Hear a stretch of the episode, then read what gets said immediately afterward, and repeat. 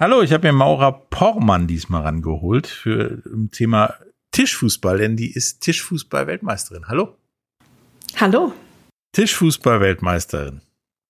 Ich wusste bis dahin gar nicht, dass es Weltmeisterschaften im Tischfußball gab. Ich dachte, das wäre so, oh, wir machen die Kellermeisterschaft in Nummer 25 so ungefähr. Ja, äh, habe ich auch lange gedacht, bis ich aus der Kneipe mitgenommen wurde in so ein Leistungszentrum. Und da wurde ich dann ganz allmählich in diese Welt des Tischfußballs oder des professionelleren Tischfußballs eingeführt. Okay, Leistungszentrum, Kneipe, da ist für mich gleich, was ist der Unterschied? Na, der Unterschied ist, äh, das eine ist zum reinen Vergnügen mit Alkohol oft. Und im Leistungszentrum stehen dann da plötzlich fünf Tische, die in einem super Zustand sind. Und es gibt verschiedene äh, Aufgabenbereiche, die an jedem Tisch bearbeitet werden. Also verschiedene Trainingseinstellungen, würde ich sagen. Okay. Also quasi wie ein, wie ein beim richtigen Fußball Hindernisparcours sozusagen. Ja, genau. So ein bisschen äh, verschiedene Stationen. Also quasi richtiges Fußballleistungszentrum nur mit Tischen. Genau. Ja. Nun äh, ist das ja weitergelaufen als ein Raum mit mehreren Tischen und äh, Tischfußball hin. Die Räume wurden immer größer. Die Räume wurden immer größer, das Publikum wurde immer mehr. Und äh, ja. jetzt bist du ja nicht nur Weltmeisterin, sondern auch, wenn man dich googelt, Tischfußball-Profi. Ja. Was heißt das? Mm, also wenn man professionell Sportler ist, ist ja erstmal diese Assoziation, man kann voll davon leben. Das können in Deutschland sehr wenige und auch nicht allein durch die Turniere, weil die Preisgelder noch eher gering sind. Aber man kann natürlich durch Trainings, durch Coachings, durch Events, die man macht, wo man also als äh, Tischfußball-Profi auftaucht oder als Weltmeister und dann kann man gegen diesen Weltmeister antreten.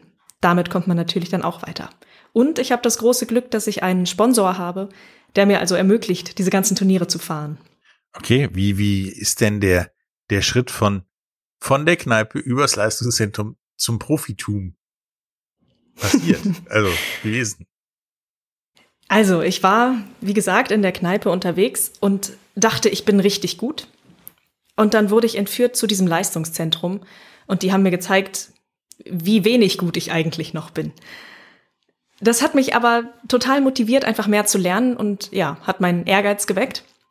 Dann habe ich viel trainiert, habe viele Turniere gespielt seit 2013 und bin beständig besser geworden. Durch diese Erfolge, die dann kamen, war natürlich die Motivation noch mal größer. Und dann war es einfach diese Mischung aus Disziplin und Leidenschaft, die ganz heimlich eigentlich an die Weltspitze geführt hat. Du hast es gar nicht selber gemerkt, so richtig. Bist plötzlich, ja, da ist keiner mehr. Ich habe es nicht deswegen gemacht. Okay. Und irgendwann war ich dann einfach an der Spitze und habe festgestellt, ah krass, geil. Ah, hier oben ist auch ganz schick, so ungefähr. Schick, ja. Schicker als in der Kneipe quasi. Ja. Ähm, ich meine, professionell Tischfußball. Du hast ja schon gesagt, in der Kneipe und ich im Keller und so. Was ist denn der Unterschied zwischen außer das Niveau zwischen Kneipe, Keller und professionellem Tischfußball?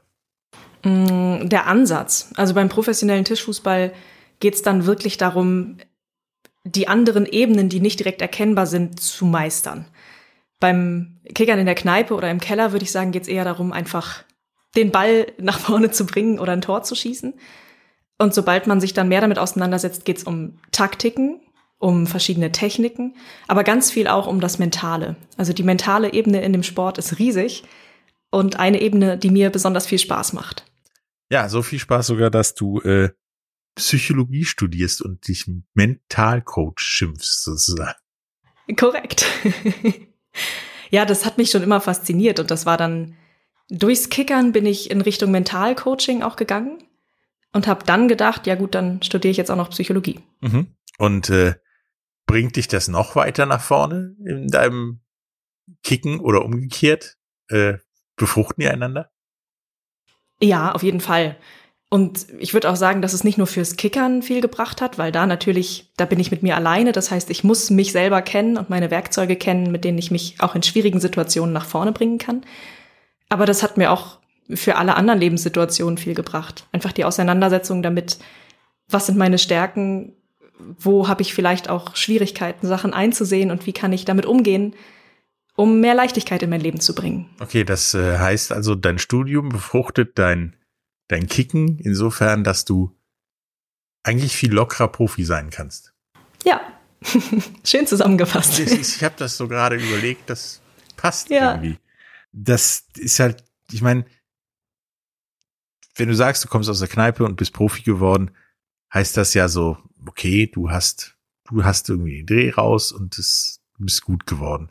Was ist denn so der, der, der Punkt, an dem du relativ viel trainierst oder arbeitest? Die, mein, richtige Fußballer arbeiten dann in ihrer Kondition, an ihrer Ballbehandlung, an dem, was bei denen nicht so gut funktioniert wie bei anderen. Was ist mhm. das denn bei dir? Ähm, das ist zeitweise immer mal wieder der Fokus auf technische Sachen. Also wenn ich, ich arbeite zum Beispiel immer daran, dass meine Basics funktionieren, dass also die Grundschüsse oder Pässe gut funktionieren. Und dann geht es natürlich auch darum, das regelmäßig zu erweitern. Das heißt also zum Beispiel einen neuen Schuss zu dem System dazuzubringen. Es gibt aber auch Phasen, wo der Fokus mehr auf Spielanalyse liegt, durch Videoanalyse zum Beispiel oder einfach Rekapitulieren von Spielen. Und es gibt Phasen, da geht es viel um die Auseinandersetzung wieder mit diesem Mindset, also Visualisierung von Spielsituationen und visualisierter Umgang damit. Okay, wie ist denn jetzt so der, der Spielunterschied zwischen einem Profispiel und einem im Keller Kneipe-Spiel? Ich weiß, Drehen ist verpönt, passiert nicht, passiert auch bei mir in der Kneipe nicht, aber wahrscheinlich ist ein Spiel zwischen mir und Freunden in der Kneipe und dem, was du machst, ein Riesenunterschied. Ja, ich glaube, der offensichtlichste Unterschied ist die Spielgeschwindigkeit oder der Spielfluss. Je professioneller das wird, desto eher entstehen gefühlte Pausen für den Zuschauer, weil man eine bestimmte Sekundenanzahl pro Reihe hat, die man einhalten muss. Und die wird aber auch oft genutzt, um eben die Zeit zu nutzen, um zu schauen, wo ist die richtige Lücke. Das heißt, manchmal passiert da zehn Sekunden lang einfach gar nichts. Und es ist eben für den Zuschauer dann eher irritierend, wenn man das äh, vorher mit dem Kneipenspiel vergleicht, wo ja einfach die ganze Zeit geballert wird. Überwiegend. Okay. Ähm, Gibt es denn irgendeine Sache in deinem Leben, die dir, die dir geholfen hat beim, beim Kickern? Oder ist das so, ja, das habe ich halt in der Kneipe gelernt, fertig? Ich glaube, dass es mir zugute kommt, dass ich seit Kindheit an auch Musik mache, weil Instrumente wie Klavier oder Gitarre erfordern, dass beide Hände unabhängig voneinander agieren können. Und das ist ja beim Kickern auch notwendig. Ich muss ja unterschiedliche Bewegungen mit den beiden Händen machen. Ich glaube, dass das so grundsätzlich eine Hilfe war. Musik gemacht ist ein Stichwort. Mhm. Denn das habe ich mir aufgeschrieben. Du bist ja, du studierst nicht nur Psychologie oder bist Mentalcoach, Kicker, Profi, Weltmeisterin, sondern du bist auch staatlich anerkannte Berufsmusikerin. ja. Als ich mir das alles drei so separat auf den Zettel geschrieben hat, habe ich nur gedacht, okay, das ist eine Menge. Das ist auch eine Menge mhm. weit oben, sage ich mal, vom Aufwand. Äh, wie korrespondiert das denn alles miteinander? Ja, also es gibt Phasen, da ist das, da funktioniert das ganz leicht parallel. Und dann gibt es Phasen, wo sich natürlich Termine häufen und dann überlappen, wo ich Prioritäten setzen muss. Und das ist manchmal gar nicht so einfach. Weil mir natürlich alles davon am Herzen liegt. Ja, und irgendwie merke ich ja im Gespräch, dass, dass das alles miteinander zu tun hat. Deine Fingerfertigkeit von der, von der Musik dreht sich ja halt auch besser dann am Tisch. Ja. Deine Psychologie vom Studium lässt dich dann in Drucksituationen oder in Situationen des Spiels anders reagieren, als ich wahrscheinlich reagieren würde.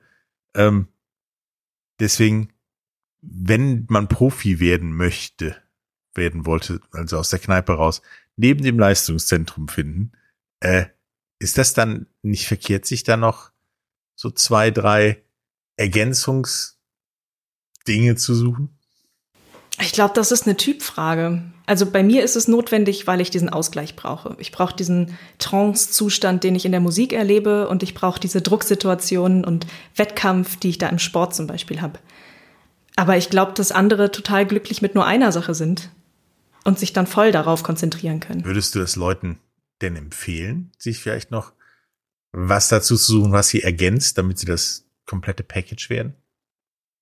Das kommt drauf an. Also wenn ich die Leute beim Spielen betrachten würde und mich mit denen unterhalte und dabei rauskommt, aus meiner Sicht, dass es sinnvoll sein kann, was Ergänzendes zu machen, dann ja. Aber pauschal nicht. Okay. Ähm, Tischfußball, Meister und so weiter. Du hast ja, du spielst ja auch in der Bundesliga, in, in einem Team, bist da auch relativ erfolgreich und Weltmeister. Wie, wie korrespondiert denn der Unterschied zwischen Weltspitze und nationaler Spitze? Ich meine, da haben ja viele Leute äh, diverse verschiedene Probleme mit in allen möglichen Sportarten. Ist das bei ja. dir auch so oder ist das eigentlich egal? Wie meinst du das mit den Problemen? Ja, das, das, das Niveau, das, äh, die andere Art des Spiels, dass man ja jeden Tag ran muss oder so ein ganzes Turnier spielen muss oder dass man noch Mannschaftskameraden hat oder nicht. Mm, ich finde, das ergänzt sich auch wieder eigentlich ganz gut. Du hast, also man merkt vielen Leuten an, die es wirklich drauf anlegen, an die Weltspitze zu kommen oder da zu bleiben. Da hat man natürlich einen schönen Austausch. Es ist insgesamt, finde ich, ein sehr gönnender Sport. Also es ist, ich erlebe sehr viel Unterstützung. Also sowohl, dass ich andere Unterstützung als auch, äh, unterstütze als auch andersrum. Und dann gibt's eben auch so Bundesliga-Situationen, wobei wir ein sehr ambitioniertes Team sind, aber wo natürlich der Druck ein bisschen rausgenommen wird, wo es mehr um das Miteinander geht. Sehr ambitioniertes Team ist ein, ist ein gutes Stichwort. Gibt's da so, so einen wirklich Klassenunterschied zwischen den sehr ambitionierten Teams und den wir sind gerade so halb aus der Kneipe raus Teams oder ist das? Ja. okay, dann ist die Frage direkt. Ja, da gibt's ganz klare Unterschiede. Allein schon in der, wie gut kann ich meine Technik abrufen. Hm. Und ihr spielt alle in einer Liga oder ist das dann auch wenigstens ja unterschiedlich wie beim, beim richtigen Fußball zwischen Champions League und Bundesliga? Es gibt äh, Bundesliga, davon gibt es bei den Damen zwei Stück in Deutschland. Äh, wir spielen mit unserem Team in der ersten Bundesliga und haben letztes Jahr oder dieses Jahr ganz knapp den Titel verpasst. Ähm, Champions League sind wir trotzdem qualifiziert und spielen da auch mit. Da kommen also die besten Teams aus den verschiedenen Ländern jetzt hier zusammen. Ja. Und wenn du aus der Kneipe gerade raus bist, musst du bunte Liga erstmal spielen. Ja, dann fasst man, glaube ich, erstmal Fuß und das ist auch ganz gut so, dass man erstmal sich selber finden kann. Also viele wissen am Anfang auch noch gar nicht, wollen sie eher im Sturm spielen oder eher in der Abwehr. Und dafür ist es ganz gut, so eine Einstiegsphase zu haben. Und dann kann man über Relegation in die zweite Bundesliga kommen, über Aufstieg in die erste und dann eben auch zur Champions League. Also du spielst tatsächlich auch beim Tischfußball spielt man tatsächlich auch verschiedene Positionen wie auf dem Feld quasi. Ja. Ja, also es gibt zum einen die Möglichkeit, in Einzel und Doppel zu unterscheiden. Mhm. Also ich kann eins gegen eins spielen oder eben zwei gegen zwei. Und beim zwei gegen zwei brauche ich jemanden, der im Tor steht und jemanden, der vorne steht. Ja, das ist richtig. Was, ja. was spielst du denn lieber? Vorne oder hinten? Das kommt drauf an, mit wem. Mit meinem fest eingespielten Doppelpartner seit vielen Jahren spiele ich hinten und er spielt vorne. Okay. Aber es gibt auch Konstellationen, wo es andersrum ist. Ja, also bist du tatsächlich der Fels in der Brandung, quasi. Ja, der bin ich ganz gerne. ich merk's. Es macht mir sehr viel Spaß. ähm, aber wir haben ja schon über dein, deine Nebenkriegsschauplätze sozusagen ge gesprochen. Das zumindest hier, was uns angeht. Ähm, du machst ja auch noch ein Kabarett-Duo nämlich Lieblingsfarbe Schokolade. Ja, nicht mehr. Das haben wir acht Jahre aktiv gemacht und jetzt sind wir seit zwei Jahren raus und seitdem geht's mehr in Richtung Solo-Projekt. Aber der Name dieses Duos. ja. Ist das auch in Wirklichkeit so und hat das auch was mit Tischfußball zu tun? Hat nichts mit Tischfußball zu tun, aber mit meiner Schokoladen ähm, ja, ich weiß nicht, ob man es Sucht nennen kann, aber mit meinem großen Verlangen nach Schokolade, was ich sehr lange hatte. Vielleicht spielst du auch deswegen oder machst deswegen viel mit Psychologie. ja, kann sein. was mit der Schokolade zu tun haben. Ähm, was ist dir denn, also jetzt, ich meine, das ist ja was komplett anderes als Tischfußball. Mhm. Kabarett. Ähm, oder hilft sich das tatsächlich doch, dass du da etwas humoristisch oder freundlicher an das Tischfußballen rangehst oder äh, ist das wirklich so unterschiedlich, wie es sich erstmal anhört? Ich glaube, das ist recht unterschiedlich, wobei natürlich mit so einem äh, musikalischen Projekt wie jetzt diesem Duo gibt's Bühnensituationen und Bühnensituationen haben ja schon eine gewisse Ähnlichkeit zu Matchball-Situationen beim Kickern oder Finalspielen. Also du musst halt genau in diesem Moment auf den Punkt abliefern ohne den Druck zu haben, alles muss perfekt sein, aber eben mit der Leichtigkeit und Leidenschaft das Richtige zu tun. So, so locker und leicht, dass die Leute lachen, sag ich. Genau. Ähm, Oder der Gegner weint, das wäre auch okay. ja, wer weiß. Da lacht dann aber auch jemand, der nicht für den Gegner ist. Aber das ist, äh, das Richtig. führt jetzt, glaube ich, vielleicht zu weit. Ähm, was, was sind denn deine, deine, deine Ziele für die, für die Zukunft im Tischfußball? Mm, aktuell, also ich habe gerade ein sehr großes Turnier gespielt hier in Deutschland, die Leonard World Series, also das weltweit größte Turnier auf dem deutschen Tischmodell. Und ich habe im offenen Doppel mitgespielt, was also ein Unterschied ist zum Damendoppel. Man muss sich dann entscheiden, was man spielt. Und habe mit meinem Partner den vierten Platz gemacht, was natürlich noch nicht ideal ist, aber was schon super gut ist, eine tolle Leistung. Und was mich jetzt gerade in die Richtung bringt, dass ich wieder viel mehr im offenen Doppel antreten will, also vorrangig gegen Männer. Ja, das ist also auch das Ziel, in diesem offenen Feld besser zu werden und die ganzen Männer zu panieren. Ja, danke dafür. Nein, aber äh, ja, es ist ein, ist ein hehrendes Ziel, sozusagen das zu schaffen, zu machen, was jetzt auf der Liste noch fehlt. Ähm, ja. Du sagtest Tischmodelle. Das heißt, mhm. andere Länder, andere Modelle oder wie muss ich mir das vorstellen? Genau. Es gibt fünf offiziell zugelassene Tischmodelle, die dann bei der Weltmeisterschaft auch gespielt werden. Und auf denen gibt es jeweils diese World Series im entsprechenden mhm. Land. Also heißt das, wenn die World Series in England ist, spielst du auf einem anderen Tisch als hier. Genau. Und auch generell Turniere in anderen Ländern sind dann oft auf den Tischen, die in diesem Land präferiert werden. Ja, es war sehr aufschlussreich, dass man, dass ich mir mal äh, mit dich, mich, mich mit dir unterhalten konnte, dem kompletten Package-Maurer, weil das ist ja nicht nur Tischfußball, wie wir festgestellt haben. Das ist ja auch noch Psychologie, Musik, Schokolade und ein durchaus kennenswerter Mensch. Ähm, hat mir echt Spaß gemacht. Hast du noch irgendwas, was du unseren Hörern sagen musst zu einem von den Themen, außer dass Schokolade toll ist? Ja, vielleicht, dass alles mit Leichtigkeit mehr Spaß macht. Also sich selbst nicht zu schwer zu nehmen, nicht zu ernst zu nehmen. Und sich daran zu erinnern, warum man mit Dingen anfängt. Das ist toll. Das äh, machen wir hier nämlich auch. Und äh, halte ich auch für einen super Grundsatz, dass man so oft wie möglich am Tag lacht und äh, auch vor allen Dingen über sich selber. Ja. Danke dir und, und viel Erfolg. Wir bleiben auf jeden Fall in Kontakt, denn ja, eigentlich alles interessiert mich. Ach, danke. Bis dann. Tschüss. Bis dann. Tschüss.